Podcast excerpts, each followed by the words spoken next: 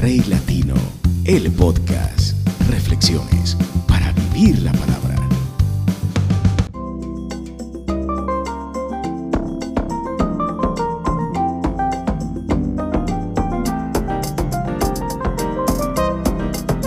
Contigo, Rey Tapias, Rey Latino. Hola mis amigos, un abrazo muy especial para todos en la distancia. No sé qué día estés escuchando el podcast, pero a esta hora quiero decirte que Dios te bendiga. Gracias por escucharme, gracias por seguirme, gracias por compartir estos mensajes, por dejar tu like y tu comentario. Es importantísimo para nosotros que esto llegue a mucha gente. Nuestro único objetivo es hacerles entender a todos los que tengan la oportunidad en algún momento de su vida de escucharnos, es que entiendan que la misericordia de Dios va mucho más allá de cualquier imperfección. No creas cuando dicen que Dios no te conoce o que no sabe quién eres tú. Él es tu Padre. Él te soñó. Él te imaginó. Él te trajo a esta tierra. Y Él confía en que tomes las mejores decisiones. Pero si no, Él no va a señalarte. Él no va a castigarte. Como cualquier otro padre, Él siempre va a amarte. Y siempre va a dar lo mejor de Él para que tú vuelvas a casa. Así que no te preocupes y descansa en Dios. Descansa en su misericordia. Ese es nuestro objetivo. Que mantengas abierta la puerta para que Dios pueda entrar en tu vida y tú puedas ser llena o lleno de Él. Ese amor te va a desbordar y se va a notar en el cambio que tengas en tus actos, pensamientos, incluso en tus sueños. Yo nunca soñé tan grande como cuando conocí a Dios, porque entendí que no eran mis fuerzas sino las de Él. Así que el capítulo de hoy tiene una historia que no solo habla de misericordia, sino que habla de algo que para mí es muy importante y que también lo aprendí con el tiempo. Se trata de hablar con Dios. Mucha gente cree que la oración es repetir cosas que te aprendiste de algún lado o que te enseñaron cuando eras niño. No, la oración no se trata de eso. Se trata de hablar. Es un ida y vuelta tú le entregas a Dios y Él te devuelve con creces.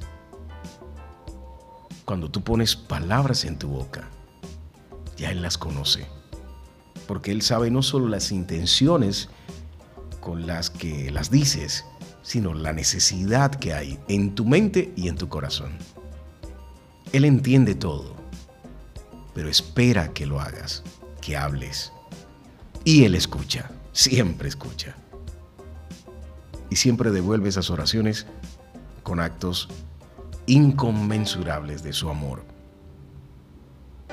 Te voy a comentar de qué se trata. La historia de hoy. Una pobre y triste mujer entró a una tienda de abarrotes. Se acercó al dueño de la tienda y de una manera muy humilde le preguntó si podía fiarle algunas cosas. Hablando suavemente explicó que su marido estaba muy enfermo y no podía trabajar, que tenía siete hijos y necesitaban comida. El dueño de la tienda se burló de ella y le pidió que saliera de la tienda. Ante la necesidad de su familia, la mujer insistió, por favor, señor, le traeré el dinero tan pronto como pueda. El dueño le dijo que no podía darle crédito y que se fuera. Justo en ese momento había alguien, un cliente, que estaba dentro de la tienda y escuchó la conversación. La persona se acercó al mostrador y le dijo al dueño que él respondería por lo que necesitara la mujer para su familia. El dueño, no muy contento ni conforme con lo que pasaba, le preguntó de mala gana a la señora si tenía una lista de las cosas. La señora dijo, sí señor. Está bien, le dijo el vendedor. Ponga su lista en la balanza y lo que pese la lista, eso le daré en mercancía. La señora pensó un momento con la cabeza baja y después sacó una hoja de papel de su bolso y escribió algo en ella. Colocó la hoja de papel cuidadosamente sobre la balanza. Los ojos del dueño se abrieron con asombro, al igual que los del cliente que estaba ahí, porque el plato de la balanza que contenía el papel bajó hasta el mostrador y se quedó ahí. El dueño, mirando fijamente la balanza, decía, no puedo creer esto. La señora sonreía, mientras el tendero empezó a poner la mercancía en el otro plato de la balanza. La balanza no se movía, así que siguió llenando el plato hasta que ya no cupo más. Finalmente quitó la lista del plato y la vio con mayor asombro aún. No era una lista de cosas, era una oración que decía, Señor mío, Tú sabes mis necesidades y las pongo en tus manos. El dueño le dio las cosas que se habían juntado y se quedó de pie frente a la balanza, atónito y en silencio. La señora le dio las gracias y salió de la tienda. El cliente le dio al dueño un billete de 50 dólares y le dijo, realmente valió cada centavo. Ese día, el dueño de la tienda y el cliente que presenciaron la escena descubrieron que solo Dios sabe cuánto vale y cuánto pesa una oración. Cuando sientas el peso de tus preocupaciones y tus necesidades,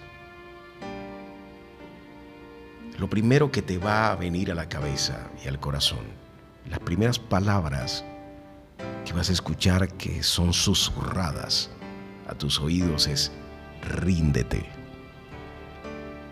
No eres nadie. No sirves para nada. Estás perdiendo el tiempo. No vas para ninguna parte. Nunca has logrado nada en tu vida. No vas a salir de esta. Es lo primero que pasa. Es lo primero que ocurre. Es lo primero que nos sucede. Yo te invito a que no te deprimas. Te invito a que, a pesar de todo, no te desesperes. Pero dirás, ¿pero cómo hago? Mira, el Señor sabe, Él sabe, mejor que nadie, cómo estás, tu exacta condición. Pero si no hablas, si no descargas sobre él ese peso, no podrás entender lo que significa estar tranquilo y no desesperado. Contento y no deprimido. De eso se trata la oración. Orar sabiendo que te escucha. De eso se trata la fe que aunque no veas, tú crees. Entonces abres la boca y con sinceridad depositas tus cargas en Dios.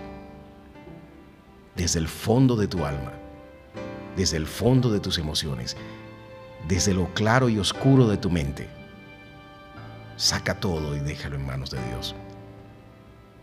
No te estoy diciendo que no te vas a deprimir nunca. No te estoy diciendo que nunca te vas a desesperar, que no vas a entrar en crisis. Van a pasar. Lo que te estoy diciendo es que cuando pasen, no puedes olvidar quién eres, ni quién es tu Dios. Y que debes confiar en Él. Nunca dudes del poder de Dios y nunca dudes del poder de tu oración. Primera de Tesalonicenses 5, 16 al 18 dice, estén siempre alegres, oren sin cesar, den gracias a Dios en toda situación, porque esta es su voluntad para ustedes en Cristo Jesús. Encuentra dentro de ti las palabras que te conecten con Dios para dar gracias, pero también para pedir. para buscar ayuda y para encontrar la paz. Dios te bendiga.